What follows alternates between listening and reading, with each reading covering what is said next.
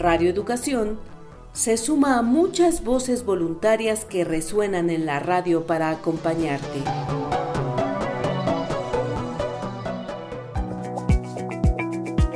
El voluntariado de lectura de Chubut presenta Las otras voces, literatura en cuarentena, producido por Gerardo Siriani y Silvia Contín.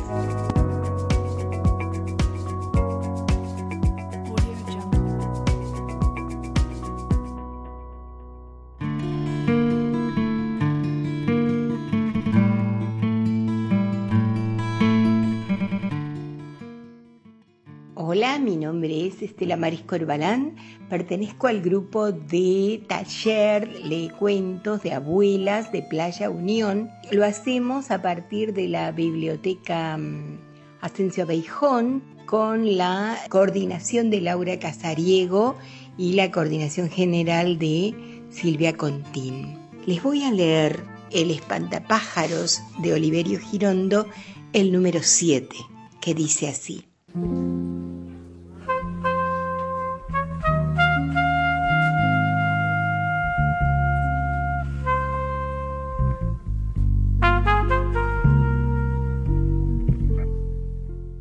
Todo era amor, amor. No había nada más que amor. En todas partes se encontraba amor. No se podía hablar más que de amor.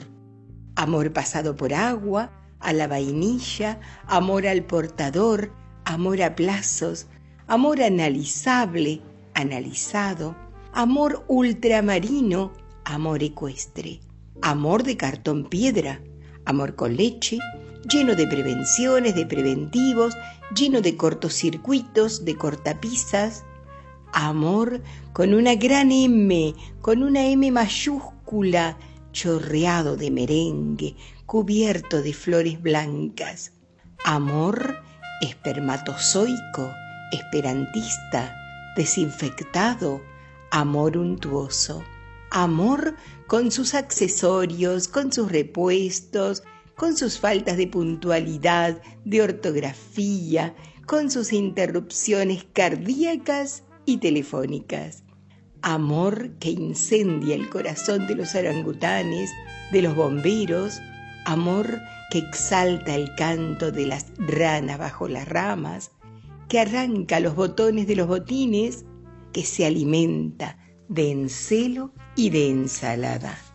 Amor impostergable y amor impuesto, amor incandescente y amor incauto, amor indeformable, amor desnudo, amor, amor, que es simplemente amor, amor y amor y nada más que amor. Gracias.